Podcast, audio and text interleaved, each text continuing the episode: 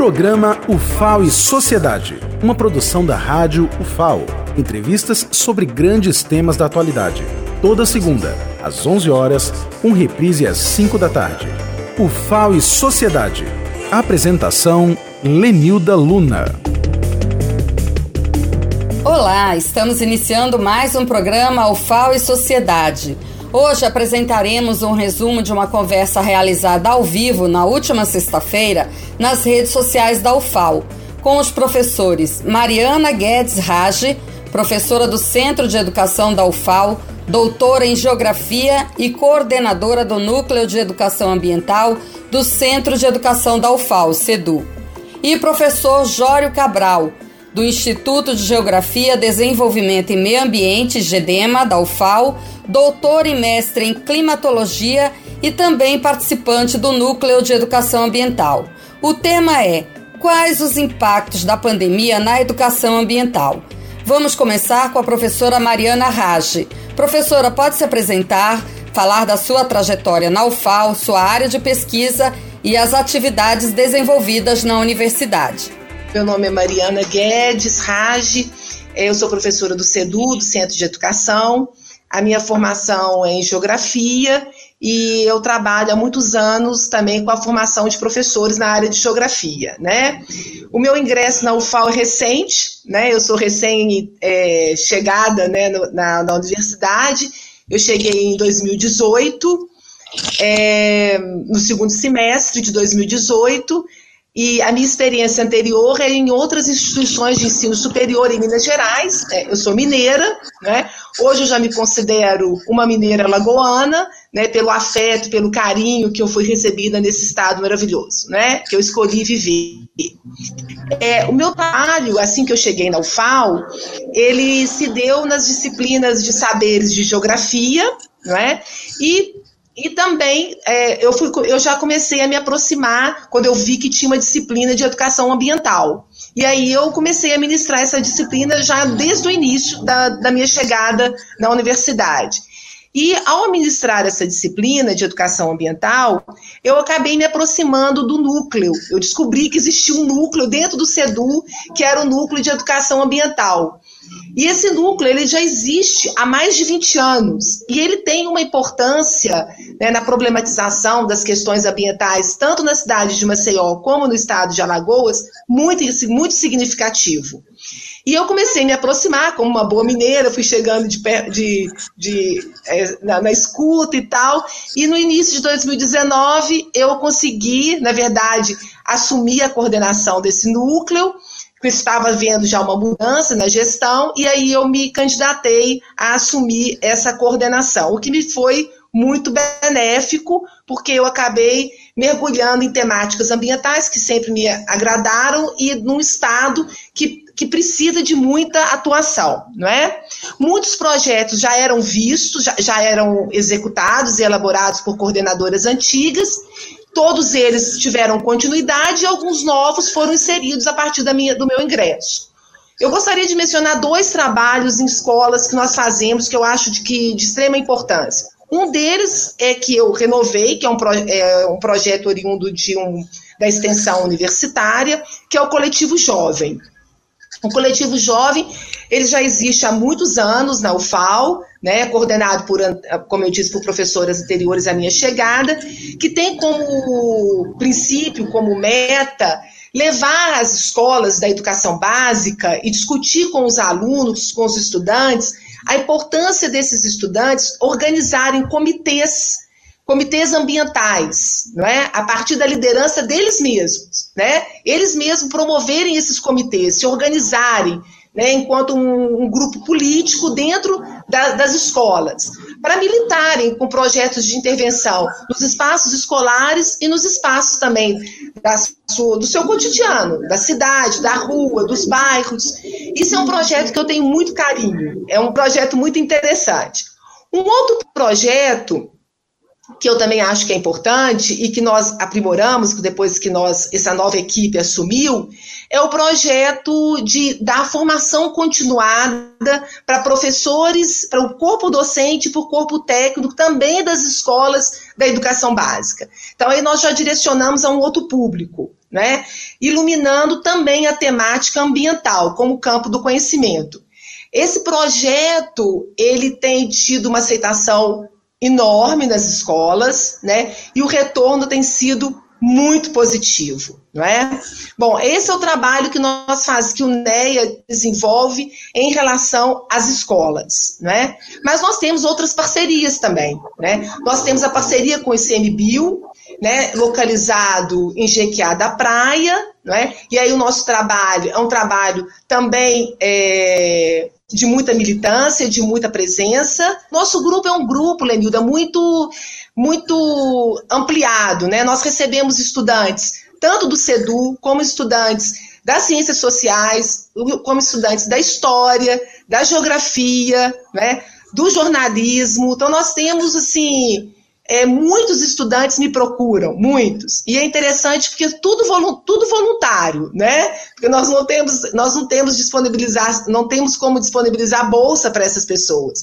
Então, é, é, é, na garra mesmo, na luta que esses estudantes militam e nos ajudam a promover uma educação ambiental atuante e crítica no estado de Alagoas. Temos a presença também de muitos professores que também nos procuram. Nós temos uma sala né, no NEA, que é a sala 121 dentro do CEDU, que tem uma movimentação intensa. Ok? Com uma biblioteca que tem muitos é, livros para consulta, muitos alunos na, na, elaboração de suas aulas nos procuram para tentar ajudar a elaborar temáticas relacionadas ao meio ambiente. Então, ele tem uma movimentação muito significativa dentro da universidade, né? E eu tenho muito orgulho de participar desse espaço. Né? Nós também fazemos um diálogo muito próximo com o IGEDEMA, né, que é o Instituto de Geografia da UFAL, né, principalmente no que tange a, a, do, a, a, dois, a dois grupos de pesquisa dos quais eu faço parte. Um que é coordenado pela professora Maria Francineila, que é o grupo de pesquisa em educação geográfica, que é o LEGAL, e o outro grupo de pesquisa, que é a de climatologia teórica aplicada, que é coordenado pelo, coordenado pelo professor Jório, que vai falar daqui a pouquinho para gente. Muito bem, professora, sem dúvida, um trabalho relevante e com parcerias fundamentais para as pesquisas sobre meio ambiente. Agora, falando do tema de hoje, Quais são os impactos dessa pandemia na educação ambiental? Quais as lições dessa experiência que estamos vivendo hoje? Eu gostaria de começar falando sobre uma questão que me inquieta muito, não é? Porque eu fico, eu me paro às vezes aqui sozinha no meu isolamento, penso assim comigo assim, o que está acontecendo, né? A pergunta, ela é uma pergunta, parece óbvia, mas ela nos incomoda, não é? E a resposta é clara, né? Nós nunca vivenciamos, no mesmo momento, uma mesma enfermidade socioambiental. No mesmo momento. É claro que ela se espacializa de diferentes formas mas todos nós somos cometidos pela mesma enfermidade, não é? E isso demanda de nós reflexões, né? Isso demanda de nós, ou deveria nos atormentar, né? Deveria nos atormentar e a nos questionar, né? O que, que aconteceu? O que, que nós fizemos? O que, que deu de errado, não é? Bem, para falar disso, a gente tem que lembrar também que não é a primeira vez que a gente está diante de, uma, de um adoecimento socioambiental como esse que nós estamos vivendo, que é o Covid-19. Né? Outros adoecimentos já existiram, né? nós podemos listar vários aqui. Né? A gripe suína, o H1N1, né? a própria influenza aviária, que é o H5N1, o próprio ebola, né? Todas essas doenças, por mais que elas se diferenciem em termos da dimensão escalar, né? O próprio surto da dengue, é? Todas essas, todos esses adoecimentos, eles são adoecimentos que são cometidos por uma mesma causa, apesar de ter escalas diferentes. Todos eles têm na sua origem, tem, tem, deveriam ser pautados, que eles são acometidos por um modo de vida que nós vivenciamos, que é um modo de vida, um estilo de vida que eu vou chamar aqui de urbano industrial. Né? Então, esses adoecimentos né, que, que que, que tem como força maior um poder econômico, uma força econômica focada num sistema capitalista de produção que amplia é, sem, a menor, sem o menor constrangimento a sua a, em espacialidades, né, para que a reprodução ampliada do capital possa cada vez mais ser, mais ser ampliada, mais ser ampliada, mais ser ampliada. E isso, na verdade, deteriora os nossos espaços de vida. Né? E quando eu falo deteriora nossos espaços de vida, eu não estou falando só da nossa vida cotidiana, não. Eu estou falando dos desmatamentos, eu estou falando da invasão em áreas protegidas, né? eu estou falando da expansão dessas atividades em áreas onde nós é, desterritorializamos muitos animais daquelas regiões. Onde é que eu estou querendo chegar? Eu estou querendo chegar que todas essas ações, oriundas de um sistema capitalista muito perverso, promove espacialidades que disseminam esses adoecimentos que nós estamos vivenciando. Só que nós temos que lidar com essa causa, né? nós não podemos omitir isso. Por que, que isso é importante da gente falar? Porque quando é, a OMS reconhece o Covid como uma pandemia, muito se falou na, na característica, como que essa, esse vírus ele disseminou rapidamente? Aí as pessoas falavam, né? Ah, é por causa desse fenômeno, a nossa sociedade é uma sociedade globalizada, não é? Então, a facilidade da circulação das pessoas, das mercadorias, é a responsável pela disseminação desse vírus. Ok, isso é correto, verdade. Só que essa mesma sociedade globalizada, ela, tem, ela é nutrida por um sistema econômico que produziu essa doença. Né? Então, nós não podemos só dizer que a globalização é responsável pela, só pela disseminação. Ela também é responsável pela produção dessas doenças. Né? E não dá para a gente ficar tentando achar um culpado único e culpabilizar a província de Hubei, lá na cidade de Wuhan, né, acho que fala assim, Wuhan na China, é. como se, Wuhan, como se ela fosse a responsável por tudo que nós estamos acontecendo. É claro que nós sabemos, e há registros né, de desmatamentos, de perdas de coberturas arbóreas naquela região. Né? Existem relatórios desde 2001 que mostram isso. Mas isso não é uma prática exclusiva dessa localidade. Né? Seria muito descaramento da nossa parte dizer que só eles fizeram isso no mundo. Essa é uma prática que nós fazemos desde o final do século XIX, não é mesmo? Então, nesse momento, ela foi cometida nessa localidade. Mas, é, em outros momentos, nós fizemos isso, no mundo inteiro não se faz em determinados lugares, porque já nem tem mais floresta para desmatar. Né? Então é muito fácil quando os europeus falam que nós desmatamos. Mas eles também desmataram muito antes da gente. Né? Então, assim, é, é, é, interessante né, nós não comprarmos esse discurso da culpabilização, que é um discurso que foram muitos governantes acabaram assumindo, óbvio, e o próprio poder econômico também. Ninguém quer questionar o poder econômico. Né? Ninguém quer questionar, de fato, o que realmente produz esse, esse, essas, essas mazelas, esse adoecimento. É muito mais fácil você dizer que é aquela localidade pequenininha ali, não é? E isso, Lenilda, e todos que estão me ouvindo aqui, isso é uma coisa muito importante da gente pontuar, porque a educação ambiental, né, os educadores ambientais, eles vão ter que se rever muito nisso, entendeu? Não dá mais para nós fazermos uma educação ambiental que culpabiliza o pequeno poluidor, né? O pequeno, né? Que pontua é, nós da sociedade, né? Que, que vai dizer que a crise hídrica, que quem é culpado pela crise hídrica é o banho que eu tomo, é, é o, é o tempo que eu demoro debaixo do chuveiro, não é?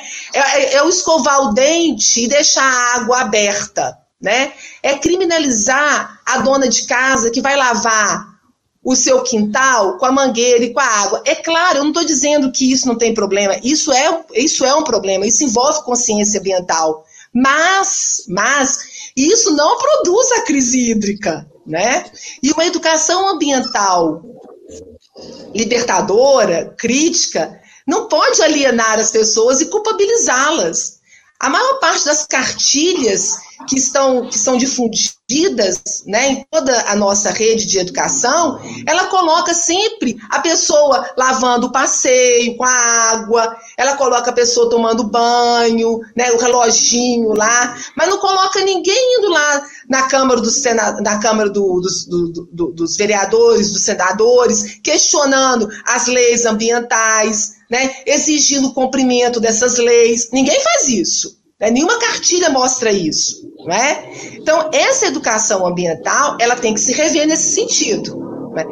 Isso é muito complicado. Né? Isso é muito complicado. O NEA tem como princípio fazer essa educação ambiental, só que isso dá trabalho, dá muito trabalho.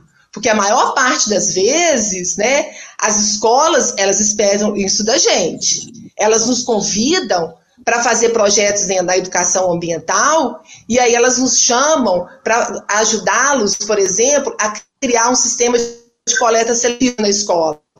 Ótimo, eu acho isso fundamental, né? eu acho isso, assim, extrema importância, mas isso não basta. Né? Não dá para a gente continuar fazendo e acreditando que a educação ambiental vai se resolver com a coleta seletiva. Né? Enquanto nós não questionarmos a questão do consumo, né? enquanto nós não questionarmos com os nossos estudantes as milhares de pessoas que vivem nosso lixo, nós vamos continuar com o discurso ambiental alienador, castrador, né? e que não promove uma discussão que realmente deve ser feita. Né? Então, eu costumo dizer que essa educação ambiental é uma, é uma, discussão, é uma, é uma educação ambiental comportamental. Eu só, eu só foco no comportamento, mas eu não produzo questionamento. Isso que seria, na verdade, o fundamento de uma educação ambiental crítica e libertadora. Obrigada, professora Mariana Rage. Agora vamos falar com o professor Jório Cabral, do IGEDEMA, que vai começar se apresentando melhor e falando do trabalho de pesquisa que realiza na UFAL. Gostaria de começar agradecendo ao convite da ASCOM, Assessoria de Comunicação da UFAL, por debater, trazer um pouco dessa reflexão, desse tema, qual o impacto da, da pandemia na educação ambiental, que é extremamente importante, né? Nós precisamos dar continuidade às questões ambientais como um todo, porque é do ambiente, nós, inclusive, fazemos parte dele, dependemos é, da, da melhor forma possível de que ele esteja em equilíbrio. Então, apresentando um pouquinho da minha trajetória, eu sou recém-chegado ao FAO também, amanhã está completando exatamente um ano e dez meses que eu cheguei à, à universidade, sou professor lotado no Instituto de Geografia, Desenvolvimento e Meio Ambiente, onde eu atuo principalmente na disciplina de climatologia é, no curso de geografia, né, tanto do bacharelado como da licenciatura. Então, eu cheguei já lidero um grupo chamado Climatologia Teórica e Aplicada, no qual a professora Mariana faz parte. Sou também vice-coordenador do Núcleo de Educação Ambiental e lá também estamos inicialmente montando um laboratório, laboratório esse que chama-se Laboratório de Estudos Climáticos. Então, eu já tinha iniciado a pesquisa no no ramo da climatologia, já tenho publicado alguns trabalhos com os alunos, já tivemos inclusive uma premiação no Simpósio Internacional de Climatologia, onde a gente tratava um pouquinho sobre a precipitação decenal é, no estado, no estado não, perdão, no município de Maceió, em Alagoas. Fui convidado é, pela professora Mariana a fazer parte do Núcleo de Educação Ambiental, onde eu sou vice-coordenador, como eu já falei, e a gente desenvolve algumas atividades voltadas para essa temática, atendendo aos alunos, desenvolvendo trabalhos, fazendo parcerias, parcerias essa como o ICMBio, como ela falou, é, parcerias também essa que nós estamos buscando e vamos é, é buscar ainda mais para que fortaleça o NEA, no âmbito da UFAO, no âmbito também de outras instituições, porque a, a força, certamente, a união faz toda uma diferença em luta pela causa do meio ambiente. Então, é, basicamente é, é, é, isso em relação à minha apresentação, né? Então, é, quem quiser, inclusive, tirar alguma dúvida, entrar em contato, eu posso disponibilizar ah, no final, tá certo? Meu e-mail, é Lenilda, e a gente pode fazer contatos, eu posso até tirar dúvidas, ou então alguém que quiser fazer parceria nesse sentido, estamos aí totalmente à disposição. Certo, professor Jório, essa abertura para o diálogo da universidade com a sociedade é essencial neste momento. Sobre o tema, qual sua avaliação dos impactos que essa pandemia traz para propostas de educação ambiental? A gente pode trazer várias reflexões nesse sentido, né? É, no que tange, por exemplo, a questão da educação ambiental, que é uma, uma educação direcionada ao meio ambiente como um todo, é, faz a gente refletir um pouco sobre como vem sendo essa educação ambiental. Então, nesse, nessa perspectiva, a professora Mariana ela já fez uma introdução, um levantamento na questão que nós precisamos de uma educação ambiental crítica. Essa educação ambiental, obviamente, ela precisa acontecer em todas as esferas, desde o ensino é, do ensino básico, né, a educação nas escolas, como também as práticas, porque não, não importa somente ensinar, o importante também é aquilo que se ensine seja praticado, e que também isso reflita é, para a sociedade como um todo, inclusive para os nossos gestores, né? A, a, a, educação de maneira geral, o meio ambiente, esse, esse ambiente, ambiente, nós estamos falando exatamente de meio ambiente, nós estamos falando do ar que respiramos, da água que bebemos, dos recursos naturais que precisamos desse ambiente para viver e sobreviver, mas que infelizmente nós não estamos cuidando o suficiente para que haja a, aquele discurso né, de desenvolvimento sustentável, que na, na teoria ele é muito idealizador, mas na prática deixou um pouco a desejar quanto às, às, práticas é, na sua efetividade. Então, eu, eu trago aqui um, um pouquinho da, da reflexão é, em relação, geografizando e trazendo algum exemplo na questão da, da climatologia, é que já existe um termo novo é, que vem sendo bastante difundido na ciência, na ciência global, que é a questão da emergência climática. Né?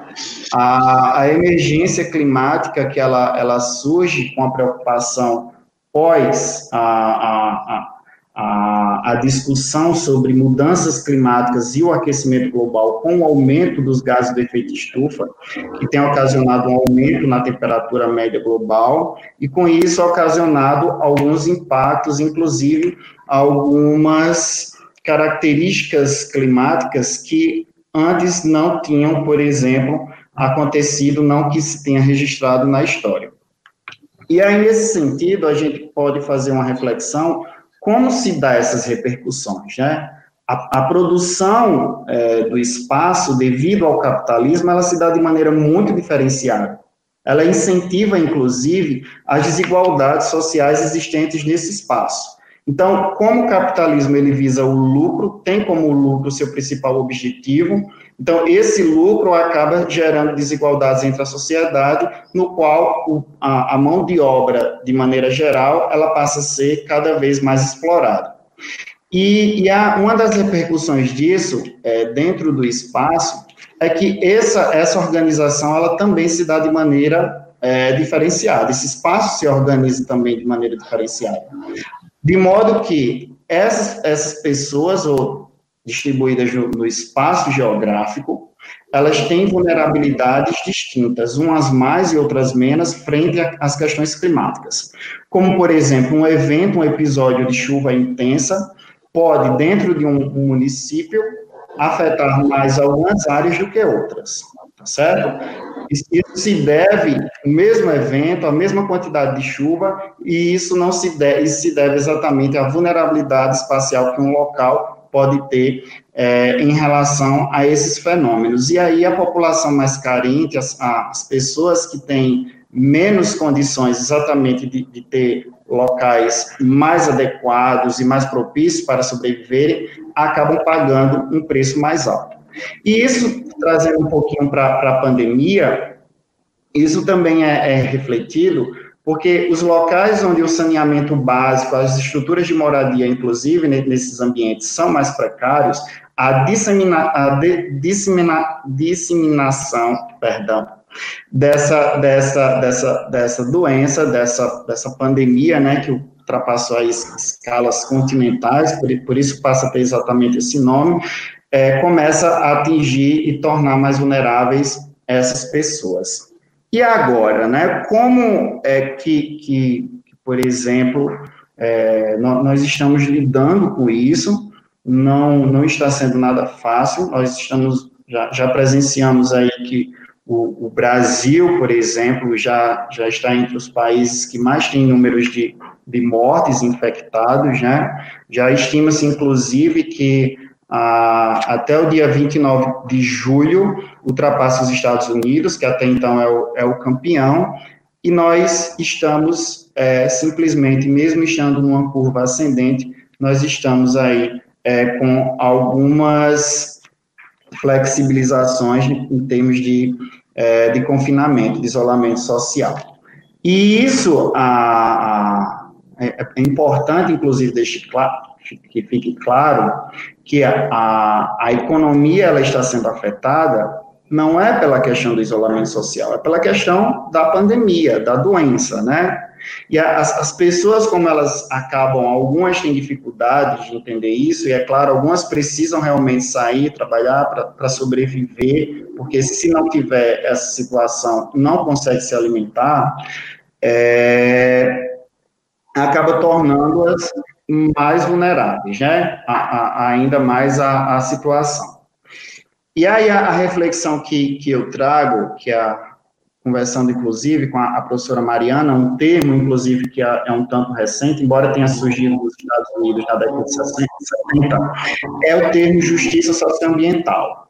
Nós, nós precisamos ter que trazer um pouquinho mais dessa reflexão, reflexão do ponto de vista crítico, ela tem um, um cunho é uma, uma, ferramenta que ela traz um pouco dessa crítica em relação à desigualdade social, mas como essa desigualdade social, ela se distribui no espaço, né, no, no espaço geográfico e, obviamente, dentro de, de um ambiente. É, como nós vamos conseguir superar, ou quando nós não, não, temos essa resposta ainda, existem algumas incertezas, já a professora Mariana bem falou, nós torcemos para que a vacina, ela seja, ela saia o mais rápido possível, que ela tenha, inclusive, um, uma produção alta, consiga chegar a, a, toda a população, mas nós não, ainda não temos certeza de, de quando isso acontecerá. E mesmo que isso venha acontecer, nós não estar, estaremos livres de que outras doenças, inclusive pandemias, possam acontecer e nós precisamos estar mais resilientes e fortes é, frente a essas questões, né?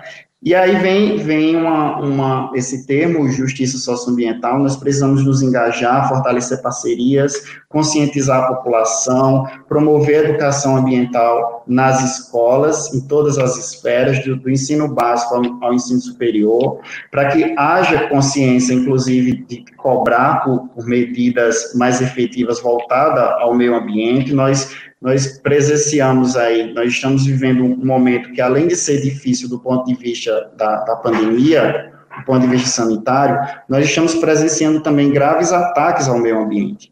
Quer dizer, nós temos aí, a, a, estamos acompanhando recordes de desmatamento e de queimadas na, na Amazônia, nós, nós temos presenciado também fortes, é, antes da pandemia, claro, né, é, a, a poluição, que, que só vinha aumentando, ela deu uma queda, teve uma queda porque o número de veículos nas ruas diminuíram, então, consequentemente, a quantidade de gases poluentes também, também deu uma, uma diminuída. Mas os recursos, de maneira geral, eles não estão sendo geridos como deveria. E nós precisamos, inclusive, desses recursos para, para viver e sobreviver. Então, como, como é que nós podemos, e aí onde vem a, a, o que a professora Mariana fala, a questão da, da, educa, da de, uma, de uma educação ambiental crítica, como é que nós vamos culpabilizar, por exemplo, a, a sociedade, aquela pessoa que é, consome água no banho porque toma um ou dois ou três banhos a mais do, do, que o normal, quando na verdade, do ponto de vista político, do ponto de vista de gestão, não está havendo uma eficiência em relação à utilização dos recursos naturais, a ponto de que, obviamente, haja um desenvolvimento, né? Que não possa comprometer as gerações futuras, entra a questão do desenvolvimento sustentável, e nós precisamos estar cientes, precisamos estar atentos e precisamos está cobrando em relação a, a essas questões. Professor Jório, muito obrigada por suas reflexões. Agradeço também pela participação da professora Mariana Rage. Obrigada, Lenilda. Obrigada, Jório. Tchau, obrigado. Quem quiser acompanhar essa entrevista completa, é só acessar o canal UFAO Oficial no YouTube. O programa UFAO e Sociedade fica por aqui. Até a próxima edição.